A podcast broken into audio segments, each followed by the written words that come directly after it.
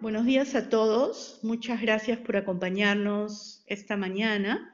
Vamos a hablar hoy día en el webinar sobre cómo escuchar y atender a los clientes en este entorno que no es nada normal. He estructurado la charla en tres partes. Primero vamos a hablar de nosotros mismos, luego vamos a hablar de los clientes y vamos a cerrar con algunas habilidades que creo que pueden ser de ayuda para todos. Soy Patricia Canepa, soy consultora y autora sobre temas de liderazgo profesional y del futuro del trabajo. De hecho, estoy en la edición final de mi segundo libro que trata precisamente de estos temas. He trabajado más de 20 años en empresas multinacionales de consumo eh, masivo y servicios y tengo un, blog y acabo de lanzar un podcast que se llama Diálogos de Carrera y del Futuro del Trabajo en Semana Económica. Así que ojalá lo puedan visitar. Si les parece, empezamos entonces el Never Normal. Se habla mucho, se hablaba mucho incluso antes de, de la pandemia del de, nuevo normal. Pero después de la pandemia, la catedrática habla del nunca normal. Y coincido con ella porque sí siento que hay un antes y un después, donde realmente la, la pandemia nos ha puesto en una situación donde ya todo, todo se cuestiona y nos está obligando a reinventarnos de, de muchas maneras, ¿no?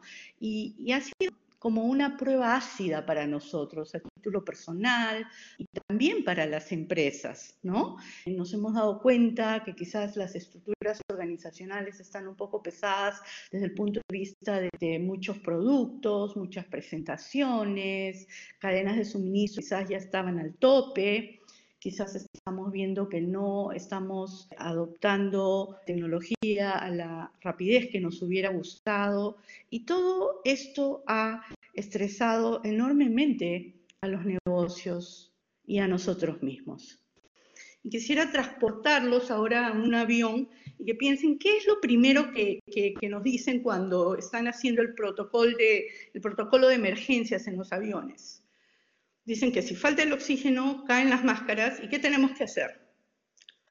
Tenemos que poner las máscaras, ponernos nosotros mismos las, máscaras, las máscaras primero, eh, antes de ponérsela al niño, antes de ponérsela al, al, a un anciano quizás. ¿Por qué? Porque si nosotros no estamos bien, difícilmente podemos otros. ¿no? Entonces, por eso quiero empezar la charla con nosotros mismos y nosotros tenemos que cuidarnos. A veces en momentos de, crisis, de cambio, entramos en modo de acción, pero nos olvidamos eh, que, realmente eh, tenemos que cuidarnos a nosotros mismos. Ahora, el cuerpo eh, es capaz de aguantar capacidades enormes de, estrés. Esto es lo que nos dice el, catedrático Tal Hace algunos años en Lima para una conferencia de, de recursos humanos y después también para, para, otra conferencia, y nos dice, no, el, el cuerpo humano es una máquina maravillosa eh, y puede aguantar cantidades inmensas de estrés, ¿no? Por picos. Pero cuando ese estrés es, es crónico, ya sí, me, sí, sí, tiene un impacto en el cuerpo, en nuestra memoria, hasta en nuestros órganos, por los niveles pues, de cortisol que se, que, y las sustancias que, que emite en, en, situaciones crónicas. Pero en situaciones normales nosotros podemos manejar el estrés y tenemos que hacer tres cosas. Manejarlo.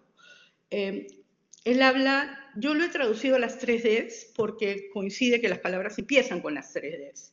Eh, y dice que tenemos que descansar, o sea, tenemos que tener dormir las ocho horas o las horas que acostumbramos eh, dormir, porque si lo pensamos bien, ese es el momento cuando nuestro cuerpo se recupera.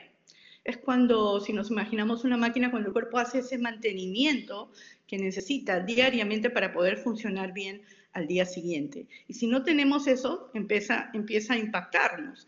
Eh, me acuerdo que dijo que si uno pasaba 36 horas sin dormir, era el equivalente a perder 10 puntos de coeficiente eh, intelectual, por ejemplo. ¿no? Entonces, así de, de, de, importante es el tener un espacio de descanso como debe ser. La segunda D es la D de desconexión. Eh, tenemos que desconectarnos de nuestras preocupaciones, de nuestras ansiedades, y eso es súper crítico ahorita, darnos ese espacio para poder no pensar en nada o, en todo caso pensar en cosas agradables y hacer eh, que, lo que disfrutamos. Mucha gente hace yoga, otros hacen eh, mindfulness, ¿no? meditan, pero es ese espacio donde el cerebro no está pensando en, nada desagradable ni agobiante. Y idealmente no está pensando en nada. Algunos eh, hacen deportes eh, y están concentrados. Eh, como dice mi esposo, cuando juego tenis solo estoy concentrado en la pelotita del tenis y no, o sea, no pienso en nada más. Entonces, esa capacidad para desconectarte de todo es súper importante. También la diversión, que puede en estos momentos sonar algo difícil, eh, porque hemos estado encerrados casi 100 días, no sé si 100 días. El hecho es de que el otro día un amigo me, compartió una conferencia de una psiquiatra española y, ella dijo algo que, que quiero compartir con ustedes. Y básicamente dijo que cuando uno experimenta una, una, una, sensación de diversión, de alegría, de felicidad, y luego la, ¿no? el cerebro emite una serie de, de sustancias positivas eh, que nos hacen sentir también. Pero el hecho es que cuando tú recuerdas esas memorias, esos, recuerdos, el cuerpo vuelve a segregar esas mismas sustancias a los mismos niveles, aparentemente. Entonces, quizás estamos limitados ciertamente eh, eh, hoy en día de divertirnos, quizás como hacíamos antes, pero, pero rescatemos esas memorias, esos recuerdos, porque creo que nos pueden ayudar en esos momentos. Entonces, estrés no tiene por qué ser algo malo, estamos perfectamente preparados para manejarlo y acordémonos de estas tres Ds que son necesarias para que podamos seguir manejándolo. Ahora, en estos momentos también tenemos que reflexionar, ¿no? Cuando eh, hay un experto, David Kessler, este, nos dice que en situaciones de crisis, en momentos de cambio, perdemos esa red de seguridad, ¿no? De pronto estamos acostumbrados a la de trabajar, ya no está eso, quizás la identificación con el trabajo está un poco eh, em, más distante, eh, en fin, por, por las circunstancias que fueran, eh, hay ciertas cosas que podemos hacer para llegar con un poco más de, energía y, sentirnos mejor, ¿no? Y una de ellas es aceptar la situación eh, como tal eh, y, e identificar las cosas que sí puedes manejar, que son tus sentimientos, tus comportamientos, tu manera de ver, de ver las cosas, enfocándolo en lo positivo. Y tenemos que priorizar esos pensamientos negativos, perdón, positivos, y dejar de lado los negativos. Me acuerdo que una vez estaba experimentando yo el, yoga y el profesor dijo, ¿no? Dejen los pensamientos negativos de lado, son como una nube que entra por un oído y sale por el otro. Dejen que pasen esos este, pensamientos negativos y más bien los positivos que se queden ahí. Y creo que tenemos que priorizar todo lo negativo, todo lo positivo que, podamos eh, priorizar, soltar lo que no podemos controlar. O sea, hay cosas que simplemente no podemos controlar y tenemos que dejarlas, ¿no? Este, y, otra cosa que recomiendan los expertos es compartir tu pena o tu preocupación. Una vez estuve en un curso y, y nos dijeron, ¿no? Las emociones necesitan movimiento. Y me pareció muy, muy cierto, porque si se quedan ahí, te va a agobiar y va a ser como, como, como caminar con un grillete, esas bolas pesadas, ¿no? Eh, las emociones necesitan salir y por eso existen un montón de grupos de apoyo eh, que, que, nos pueden ayudar, si no un amigo o alguien en quien podemos confiar o hasta un colega recomiendan en estos momentos que, que debemos compartir nuestras preocupaciones para que fluyan y, aliviarnos de alguna manera. ¿sí? Ahora, em, antes de ayer creo que escuché un podcast de, Harvard y una de sus catedráticas eh, habló de poner en estos momentos mucha estructura y límites, ¿no? Y, esto yo lo he aprendido a través de mi trabajo, a través de los años, Y, y las personas cuando están pasando por un momento de cambio necesitan cierta estructura. O sea, el cambio es una curva de cambio que tiene diferentes fases, pero en un momento dado tenemos que poner estructura. Y lo que decía esta experta es, si estás trabajando desde casa, ponte horarios, ten un sitio específico donde tienes que trabajar, no te estés flotando por toda la casa, fija una oficina, un espacio de trabajo, fija horarios, tómate esos breaks y pon un límite. O sea, 6 de la tarde o a las 7 de la noche voy a dejar de trabajar. Y, advirtió a los líderes, a los gerentes que estaban escuchando, de que, de que si es que nosotros tenemos horas de, trabajo que no coinciden con horarios que esperamos de, de las personas, escribir, por ejemplo, y decirles, cuando llegues a la oficina mañana o mañana siempre decirles de que, para que las personas sepan que no tienen que atender ese requerimiento en ese momento, eh, porque sí necesitamos especialmente ahora poner ciertos límites para poder funcionar mejor, para poder descansar, para poder desconectarnos, para poder hacer todas esas cosas que son buenas para nosotros. y eso es lo que tiene que ver con nosotros mismos, estar en control para poder ayudar a otros. Ahora, ¿qué pasa con nuestros clientes? Están pasando exactamente lo mismo que nosotros.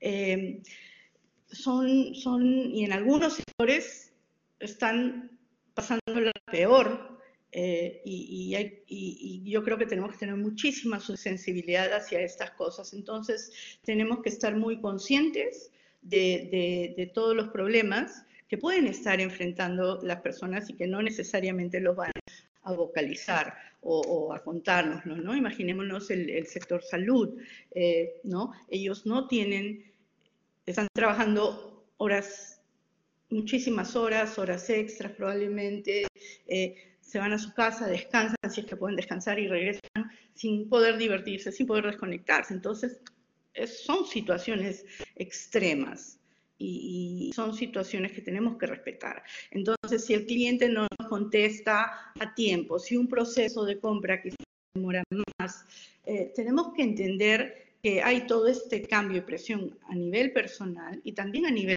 organizacional.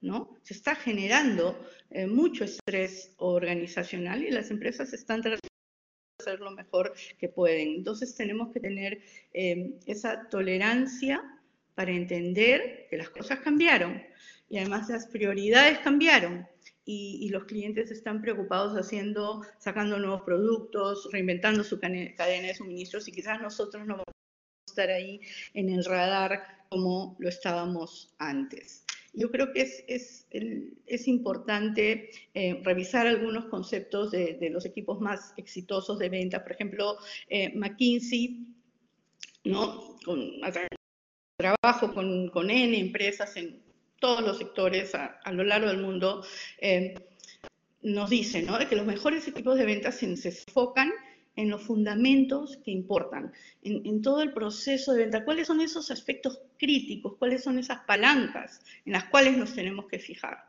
Eh, y además se aseguran que sus equipos tienen las habilidades críticas para poder responder a esos fundamentos que son pilares fundamentales, ¿no? Valga la, repetición.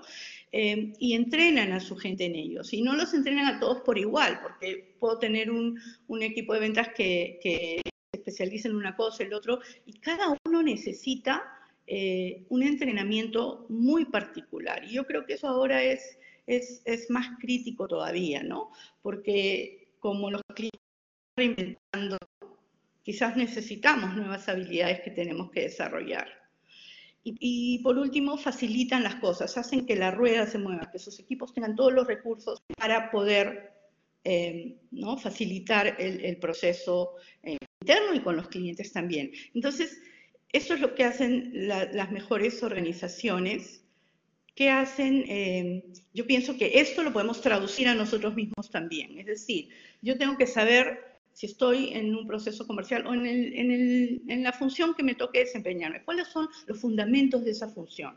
¿Han cambiado? ¿Y qué cosas tengo que hacer para asegurarme que puedo cumplir con esas habilidades críticas en ese momento? ¿Qué tengo que hacer para entrenarme? Quizás no tengo que esperar que la empresa me entrene, probablemente no lo pueda hacer en este momento, pero, y si lo hace en buena hora, pero tengo que tomar iniciativa, ¿no? Si es que quiero hacer mi, trabajo eh, bien. Y además, ¿cómo facilito yo las cosas para mi cliente? ¿Cómo ayudo yo a la organización? ¿Cómo ayudo yo a mi cliente para que se pueda dar, eh, para poder agregar valor en estos momentos? Entonces, lo que funciona para los equipos, creo que funciona perfectamente para nosotros. Em, quería revisar rápidamente otro, otro cuadro de Donde, donde, donde hablan de, las, de, estos pilares en la secuencia de ventas. Todos son importantes. Y acá ellos comparaban a los mejores, a los que tenían mejor desempeño versus lo que, que, son, que es la franja azul, versus los que no tenían eh, tan buen desempeño, que es la franja eh, ploma. Pero no me quiero centrar en eso, quiero centrarme en el flujo. Y Todas estas cosas son importantes desde desarrollar las relaciones, desde hacer un planeamiento, el prospecto de las ventas, manejar los recursos internos, en fin, hasta el proceso de cierre, todo importante. Pero he puesto unas flechitas en cosas que yo creo que ahorita tenemos que enfocarnos en mayor necesidad, y es entender las necesidades del cliente. Y a veces el mismo no va a saber, entonces tenemos que ser un poco asesores, pero tenemos que entenderlo ahora porque puede ser un cliente diferente que el de ayer y probablemente lo es. Entonces tenemos que tener ese acercamiento y, en las flechas amarillas he puesto todo lo que es el manejo de los recursos internos y, de, y del pipeline de, ventas, porque, em, porque eso ahorita puede estar resquebrajado y tenemos que ver cómo hacemos para que se puedan facilitar las cosas, para que se siga moviendo la rueda. Entonces, hay que enfocarse en esa parte eh, ¿no? de manera importante. Y finalmente, con, el cierre, ¿no? que es la culminación de todo el proceso de ventas, tenemos que estar preparados y tener tolerancia porque no todas las ventas se van a dar. Esta, por ejemplo, nace del interés de un cliente en apoyar a su equipo de ventas precisamente porque eh, estaban enfrentando mucha presión, no porque no podían, no tenían demanda, todo lo contrario, porque estaban abasteciendo a un mercado con, que tenía en esos momentos muchísima demanda y no se daban abasto. Entonces, eh, pero finalmente se canceló por, por y tenemos que entender que, que así es ahora, ¿no? O sea, siempre ha sido así en el proceso de ventas, pero en general ahora puede ser que veamos un poco más de eso, que los procesos se alargan, que no todas las ventas o más ventas no se van a cerrar y no nos podemos molestar, es parte del proceso y, eh, y, hay que seguir cerca del cliente, sobre todo en estos momentos.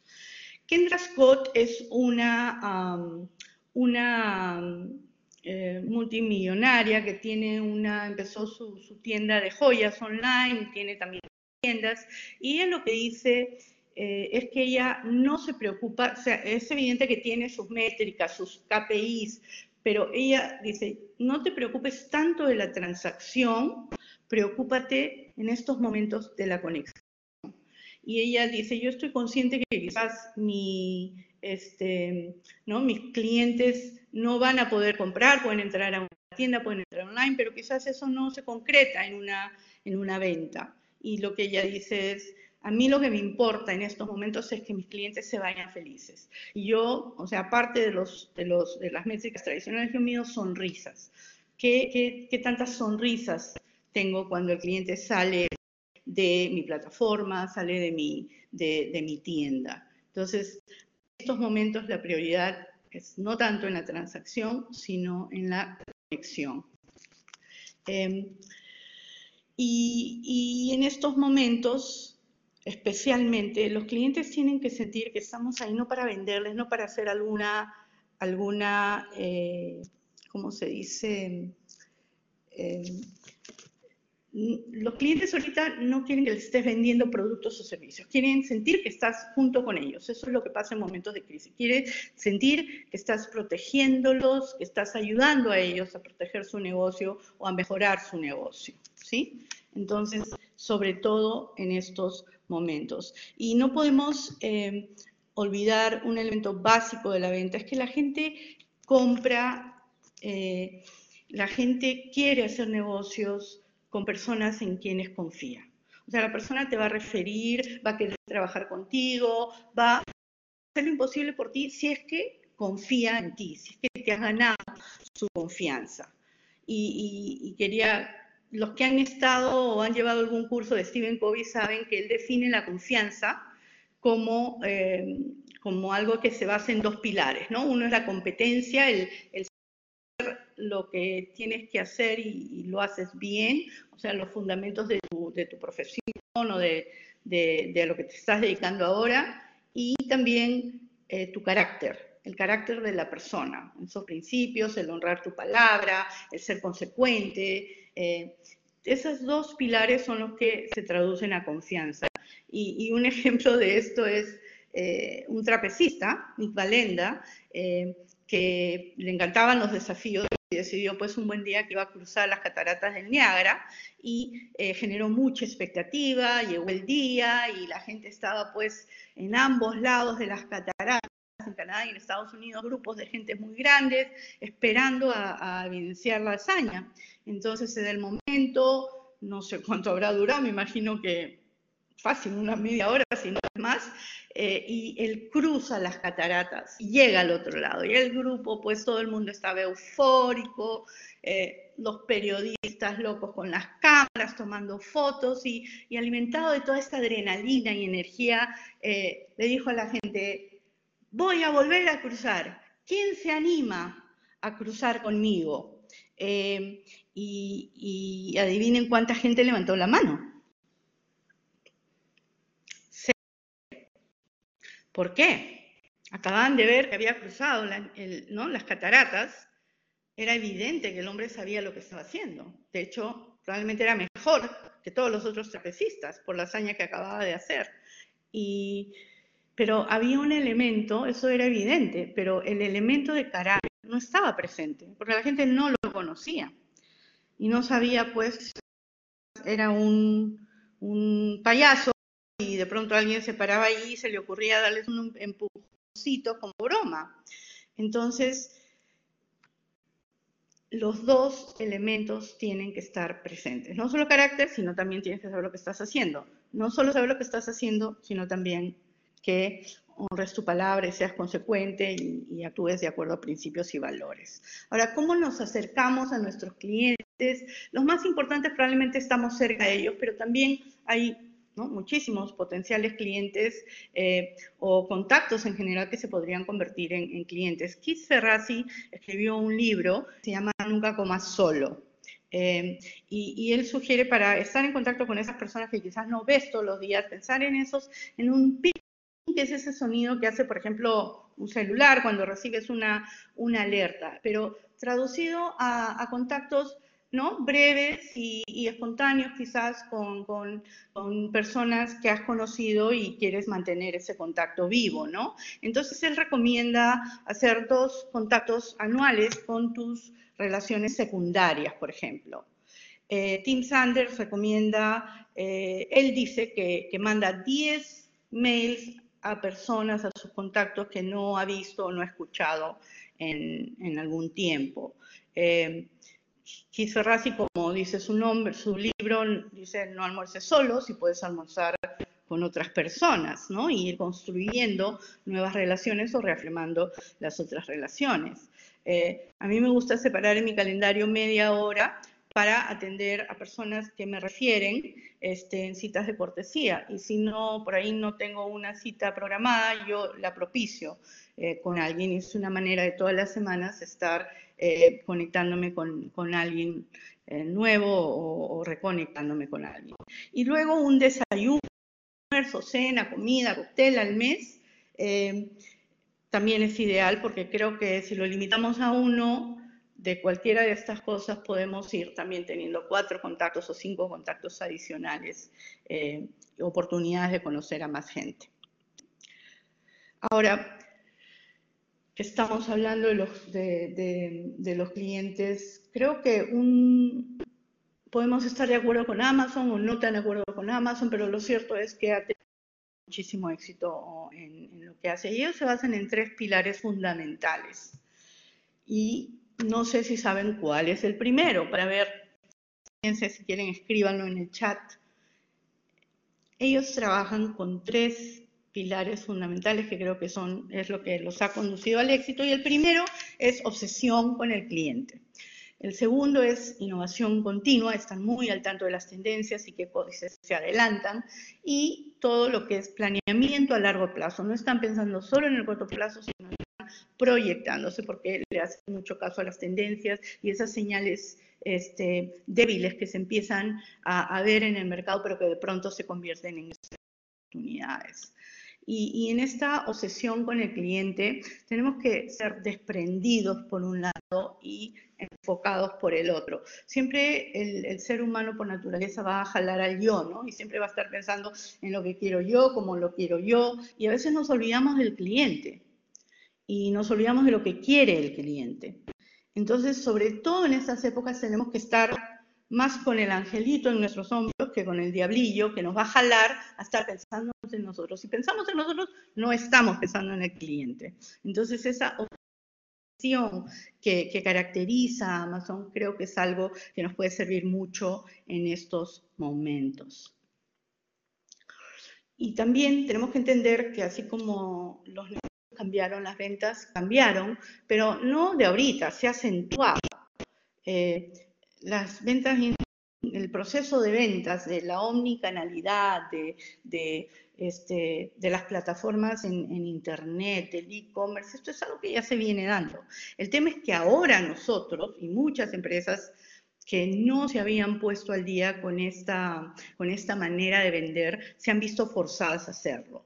Entonces, ¿cómo, oh, ¿cómo hago yo para para asegurarme que mi proceso de ventas es omnicanal, que está llegando donde están mis clientes en todo momento, cómo genero ese marketing eh, inbound, cómo genero ese contenido o esas oportunidades de contacto, una mejor experiencia para mi cliente, para mi, cliente esté donde esté, porque los clientes están hoy día en todos lados. Entonces, tenemos que incorporar todo, todo el tema de social, que puede tener, no sé, el otro día vi una conferencia de, Adobe, la plataforma, y, para todo lo que era la relación con el cliente tenían como 23 burbujas. Cada una de las cosas que se tienen que manejar en este tipo de ventas de hoy.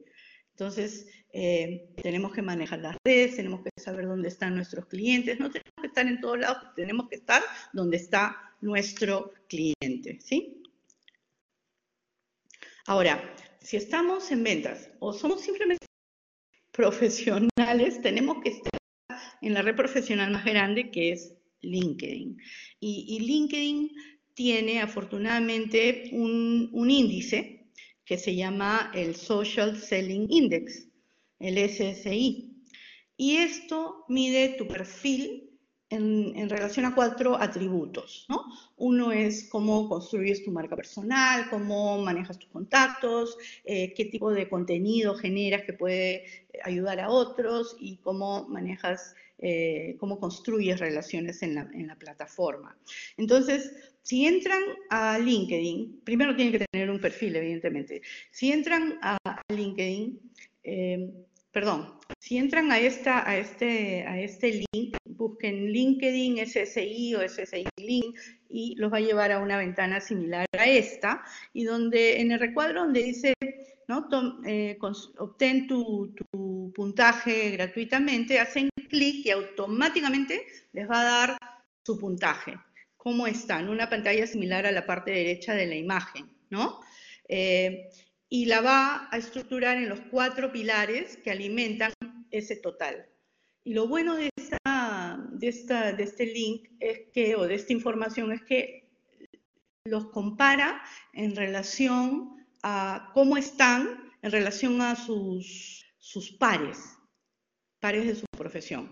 Y por otro lado, los compara también en cómo están en relación a sus contactos. Entonces van a tener ahí dos medidas que me parece que están en percentiles, eh, donde ustedes pueden ver y pueden hacer un punto de referencia, un benchmark, y además ingresar a cada uno de los atributos para ver cuáles son esas áreas que tienen que trabajar.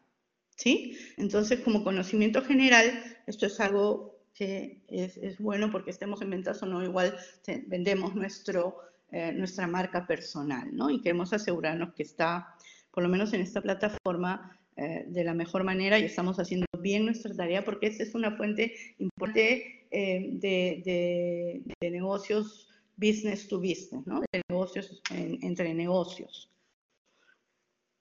Ahora, ya para cerrar esta sección, eh, Bain hace poco, ¿no? a raíz de la cuarentena, la consultora Bain conversó con CEOs por todo el mundo y, les preguntó, ¿no? O sea, ¿qué tres cosas qué tres cosas es lo que ¿no? están acaparando tu atención en estos momentos.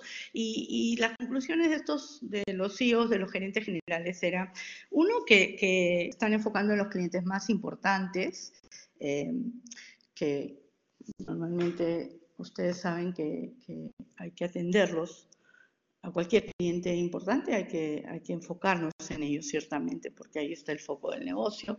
Eh, no quieren regresar a las formas de trabajo antiguo, ¿no? Siempre hablan de, de que eh, antes vivíamos en una, en, una era que nació pues de la tercera revolución industrial donde, donde se profesionalizó el proceso de gestión y que ahora están transicionando a, a velocidad y a escalabilidad. Es decir, cómo hago las cosas rápido, lo que tengo que hacer más rápido, cómo, cómo lo hago escalable, cómo democratizo de alguna manera mis, mis servicios. Y, lo que yo estoy evidenciando es que todo el mundo está regresando a lo más sencillo, no quieren estructuras complejas, quieren, esa, quieren poder tener cinturas muy esbetas para poder pivotear y responder a cualquier situación que se presenta, ¿no? Y, lo otro, lo tercero son los principios y los valores. Y básicamente eh, los principios y valores no solo lo están pidiendo la gente ahora porque necesitan saber hacia dónde vamos, eh, pero estos son cosas de siempre, son, son herramientas de gestión clásicas que, que, nos sirven siempre para tener a las personas alineadas, o sea, mi equipo de ventas, yo tengo que saber hacia dónde está yendo la empresa para poder contribuir. Si no sé, estamos todos remando por diferentes lados y no es la idea. Y los valores básicamente son comportamientos que nos enseñan qué cosas espera de la, en cuanto a comportamientos, espera de la organización de nosotros. Y la magia detrás de estos, de estos, de estos documentos es ¿no? muchos los tienen colgados en una pared, nadie los mira, nadie los practica. Y ese es un grave error de gestión, de liderazgo, porque son son nuestras guías, es lo que, lo que hace que podamos tener una organización alineada y una organización empoderada y autónoma para actuar. Porque si yo sé que la empresa que yo actúe de acuerdo a estos valores, yo voy a tratar de ser consecuente con eso. Y voy a saber que si no actúo de acuerdo a esos valores, entonces la empresa probablemente me va a llamar la atención. Eh, y, y, nadie te va a objetar si tú estás algo que está de acuerdo a los valores. Y eso hace que la gente pueda eh, trabajar tranquila, pueda tomar decisiones. Y como dijo un CEO, o sea, las decisiones agilizan el metabolismo organizacional. Lo que dice Jeff Bezos de Amazon es, tú puedes, nosotros tenemos un esquema donde tú puedes eh, estar en desacuerdo, pero te tienes que comprometer con, el proyecto. O sea, si, si decidimos como grupo de que esta es la mejor opción, aunque no estés de acuerdo, o comprométete a ayudar, ¿no? Entonces, los principios y valores son documentos que están por ahí y que no los estamos usando bien. Y siempre en mis coachings, o sea, trato de, de, ayudar a las personas a entender la importancia de esto para tener una organización alineada y autónoma y empoderada para que todos podamos eh, remar hacia lo mismo. Dicho eso, ya cerrando el círculo con los clientes, quisiera hablar de algunas competencias que están entre las más demandadas eh, para el futuro y están entre las más demandadas eh, de acuerdo al o al World Economic Forum. Pero de entrar a ellas, yo creo que hoy en día necesitamos líderes ambidextros, líderes que, de acuerdo a Singularity University, son esos líderes que pueden manejar las situaciones eh, normales de negocio, pero que además están pensando en cómo hago para crecer, cómo hago para escalar, cómo, este, cómo hago para llegar a, más personas y, lograr mejores cosas para ellos. ¿no? y esto y, yo siento que hoy en día los, gerentes tienen que ser un poco como malabaristas, ¿no? Eh, y tienen que poder usar ambas manos para poder navegar estas aguas de, un futuro incierto. Eh, y esto implica no solo pensar con el lado racional, lineal, que estamos acostumbrados, producto de nuestra formación, sino también usar eh, la parte más creativa del, cerebro, ¿no? Entonces tenemos que empezar a cuestionarnos y, tratar de, ejercer esos músculos que quizás están un poquito dormidos, de la creatividad, de la espontaneidad, de ver las cosas bajo otras perspectivas. Eh, y, acá es bien importante que, que podamos trabajar también en colaboración porque nadie tiene la respuesta. Y el mundo en el cual vivimos, y va a ser mucho más así en el futuro, es un mundo de colaboración, porque ahora nadie tiene la respuesta y, uno tiene que colaborar con otros eh, y aprovechar esa inteligencia colectiva. Entonces, tenemos que tener esa dualidad, sobre todo hoy en día. Y tenemos que eh, ser más creativos, o sea, esto nos ha obligado, esta situación nos ha obligado a ser más creativos. Eh, la creatividad es por segundo año consecutivo la primera habilidad blanda, de acuerdo a LinkedIn, que las empresas están demandando. Y hay en estudios que dicen que los CEOs están sintiendo que, que necesitan más creatividad en, en sus organizaciones. ¿Y por qué creatividad? Porque la creatividad es la base de la innovación. La innovación agrega ese elemento de, de, de resolver problemas, eh, y agregar valor, pero nace de la creatividad. Eh, y, la creatividad se da cuando estamos en, eh, este, creo que fue el mismo Charles Wood, o no sé si fue Johnson, que dijo, no, la creatividad no se da detrás de un microscopio, se da en una mesa, conversando, intercambiando ideas. Y por eso, este, en la era de la ilustración, las, las, estas, este, estas casas de, té donde la gente se juntaba para tomarse un café en Inglaterra eran, eran eh, situaciones donde, donde había una ebullición de ideas, porque todo el mundo intercambiando diferentes partes del mundo, conversando diferentes idiomas, y, y, y es en colaboración donde se dan estas cosas.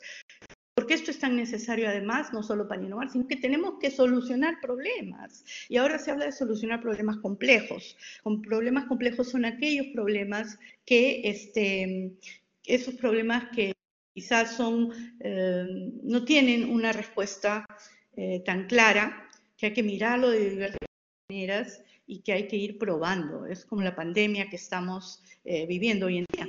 ¿No? O sea, no hay una respuesta, todos los expertos están trabajando en, resolver cada uno de los problemas que van surgiendo y, uno va iterando, va viendo, esto funciona, esto no funciona. Y así es la solución de problemas complejos. Pero tenemos que no solo ser creativos, sino aprovechar la inteligencia colectiva, trabajar en colaboración para solucionar un problema complejo como puede ser cómo reinvento mi modelo de negocios. ¿Sí?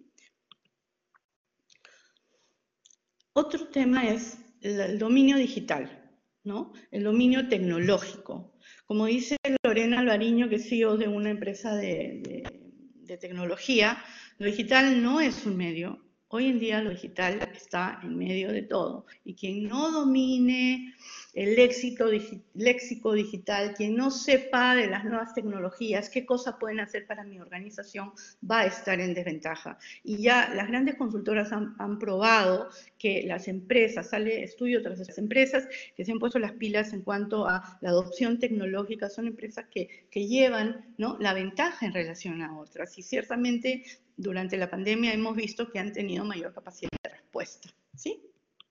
Entonces, el tecnológico crítico, porque ahora no solo tenemos que colaborar con personas, tenemos que colaborar con, máquinas, con la inteligencia artificial, con robots. Entonces, no nos sorprenda que en el futuro vamos a tener por ahí, ¿no? Ya tenemos máquinas trabajando con nosotros, pero gestionar se va a convertir en una gestión no solo de personas, sino de tecnología, es lo que nos dicen los expertos.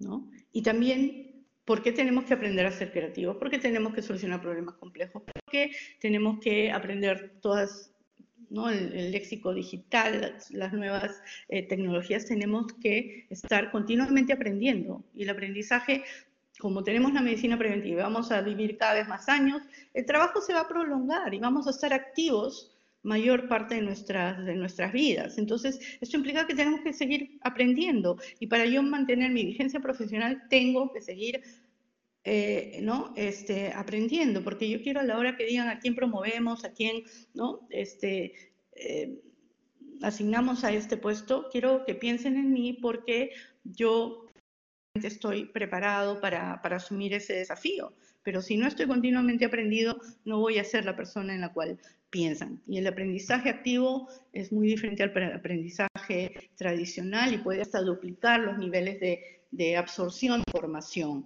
Y es simplemente estar probando, cuestionando, ¿no? Eh, y aprendiendo eh, a través de, de, las cosas con las cuales interactuamos ¿no? y, y, interactuando con otros. El World Economic Forum eh, predice que para el año 2022 vamos a necesitar 101 eh, días de aprendizaje. Vamos a tener que dedicarle a nuestro propio entrenamiento 101 días, o sea, casi cuatro meses. ¿Por qué? Tenemos que estar preparados para lo que se viene. Y el liderazgo de influencia no es, no es nada nuevo, pero sí estamos viendo que hoy en día tenemos que liderar con los propósitos bien claros, con esos valores muy claros, tenemos que comunicar eso, la gente necesita estar alineada, entonces tenemos que comunicar, comunicar, comunicar hasta el cansancio eh, ese propósito, porque puede haber cambiado además, y si no, hay que refrescarlo. Eh, y tenemos que tener mucha tolerancia y sensibilidad hacia las personas. El mundo de negocios se ha humanizado de alguna manera eh, a raíz de la, de la pandemia y no podemos perder eso de vista. Tenemos que tener mucha más empatía, más sensibilidad, más tolerancia. Y, me gustó mucho una vez que escuché a, uno de los vicepresidentes de Google decir, ¿no? De que, de que si tienes el coraje de tratar a los colaboradores como dueños y no como máquinas, o sea, los resultados son espectaculares, porque las máquinas hacen su trabajo, pero los dueños hacen lo que sea necesario para conseguir los resultados. Y eso lo vi, eh, y eso lo vi, en, lo escuché en una conferencia eh, hace poco, ¿no? De un, de un, gerente que tenía su empresa de, de, eventos y tenía pues eventos que se iban a dar y de pronto cuarentena. Entonces eh, tenía gente subiéndose a los aviones, llegando a los hoteles y simplemente su capacidad de reacción se esfumó ante, ante la crisis y, y, lo que hizo fue delegarle a sus equipos y le dijo, bueno, ustedes son millennials, son tech, ustedes vean cómo me resuelven el problema. Y, y dándole esa autonomía, esa, ese empoderamiento, en dos semanas le voltearon el negocio y lo convirtieron pues en, fue un replanteamiento de su negocio eh, original pero se dio porque tuvo el coraje de delegar, de ceder el liderazgo, y eso es algo que nos vienen diciendo desde hace muchos años, en entrenamientos básicos de liderazgo. O sea, tú puedes ser el líder, pero tienes que ceder, ceder el liderazgo a veces a personas que saben más que tú, ¿sí? Entonces, ¿qué necesitamos? Eh, o sea, ¿tenemos que ser genios para hacer todo esto? No, pero sí tenemos que esforzarnos un montón. Y como decía Edison, eh, el trabajo, la genialidad es, un poquito de inspiración, pero muchísimo trabajo. Y, eso es lo que se espera de nosotros hoy en día, ¿sí? Eh, y, y, tampoco basta con trabajar mucho, sino que tenemos que tener una mentalidad de... Eh, proactiva, positiva, de adaptarnos, de, ser ágiles, de hacer las cosas con sentido de urgencia y, en general tener una actitud de, sí se puede. Y finalmente, ya para cerrar, eh, tenemos que invertir en nosotros. Acuérdense de esa cifra de los 101 días de entrenamiento. Eh, algunas empresas, las mejores empresas, están entrenando a su gente para, adquirir las nuevas habilidades o si necesitan que cambien de, área, también están haciendo lo que se llama upskilling, perdón, este, reskilling. Em, pero, pero también esto nace de nosotros, ¿no? Y Warren Buffett dice, invierte en ti. Es la mejor inversión que puedes hacer. Nadie te va a, este, cobrar impuestos por, por, por, invertir en ti. Nadie te va a dar lo aprendido y tus retornos van a ser 10 veces más que si invirtieras en cualquier entonces quería dejarlos con esa idea ya para cerrar, invitarlos a realmente salir de, nuestra zona de confort. Nada bueno pasa en la zona de confort. Una amiga una vez me contó que su doctor le había dicho, ¿qué pasa? Tu cuerpo es 80% agua. ¿Qué pasa cuando el agua no se mueve? Se estanca, se empieza a pudrir, ¿no es cierto? Entonces, eh, igual es con nosotros, o sea, si no estamos continuamente reinventándonos, aprendiendo, desafiándonos a hacer cosas nuevas, desafiándonos a aprender, probando. Eh, de hacer las cosas de manera diferente. Si la zona de confort es rica, es cómoda, pero, hay que salir de ella. Eh, y ojalá a través de lo que hemos conversado eh, puedan inspirarse para poder hacerlo. Finalmente siempre me piden libros y cosas para recomendaciones estos son tres libros, uno es, son algunos clásicos, el, primero de la izquierda es, eh, es un libro de Guy que hace todo tipo de ventas, eh, tiene seis secuencias de, este libro diferentes sobre influir, sobre red de contactos, en fin, son libros que se leen muy ágilmente. El segundo es el que mencioné, de No Coma Solo, de Keith Ferrazzi, eh, y, el, y, el, último es sobre tu marca personal en línea, que puede ser, que puede ayudarlos. Estos libros, yo, yo he tenido que hacer una página en, en, Amazon para que, para que estén los libros, porque como doy conferencias siempre me piden recomendaciones, pueden entrar a ese link, pero sí tengo que decirles de que yo tengo... Eh, un acuerdo con Amazon que si compran un libro a través de ese, de ese link, a mí me dan puntos para poder comprar más, más libros y quiero ser totalmente transparente en ese sentido, o sea, que, pero pueden encontrar mis recomendaciones en ese, en ese link. Y con eso terminamos, damos por concluida la, charla, vamos a proceder a, a, lo que son las preguntas y eh, para ver, déjenme entrar un segundo y si me tienen paciencia, porque como no tenemos mucho tiempo, veo que solo tenemos 10 minutos, voy a tratar de concentrarme en, las preguntas más relevantes a la charla y además en las que creo que pueden ayudar a, más personas, ¿no? Em, déjenme, los primeros son saludos. Ah, ¿Cómo vemos el camino hacia la transformación cultural de los altos líderes? necesaria para premiar el intento y el error de esa manera de gatillar el mindset creativo. Em, yo creo que, todos nosotros estamos pasando por un proceso de autorreflexión y, las empresas y sus líderes, porque finalmente el comité ejecutivo eh, ayuda al gerente general a, hacer el, sentido de dirección, eh, todos han sido impactados por esto y todos han visto cómo eh, algunas organizaciones están con procesos complicados, burocráticos, no están eh, eh, al día con la tecnología y, han tenido que reinventarse. Yo creo, ojalá, eh, esta prueba ácida, como lo dije al comienzo, sea, haya, los haya llevado a un espacio de reflexión y, y puedan en equipo y con la ayuda de todos sus colaboradores ver maneras de poder resolver eh, estos problemas, estos problemas y, prepararse para, para, actuar en un mundo que no es, no es nunca normal, por lo menos no creo que, que, lo sepa. Todo va a cambiar y va a cambiar muy rápidamente y hemos visto las personas que se suben al carro de la tecnología, las empresas, eh, son las que mejores resultados están dando, ¿no? para ver.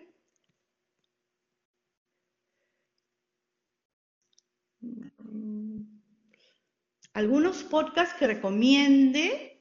Ah, bueno, yo ahorita, uno, uno que creo que es, mm, bacán para cualquier, cualquier profesional que quiera, que aspira a ser mejor y está lleno de tips y es, dura nueve, nueve no más de diez minutos, entre seis y diez minutos, es el de Percy Cannon con doble N y él, em, él, su podcast se llama Acelerador de Carrera, pero está en inglés.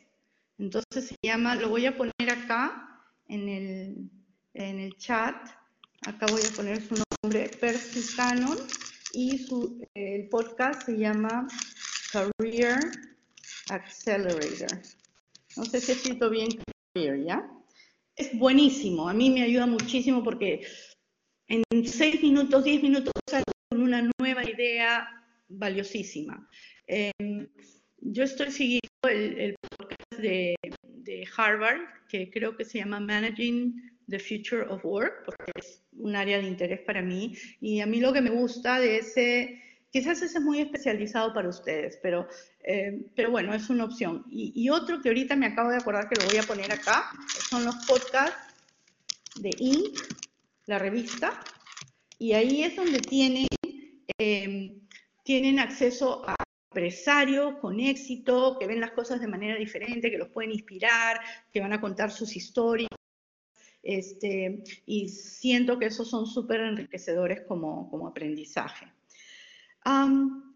para ver, alguien dice, no, creo que acá están hablando internamente.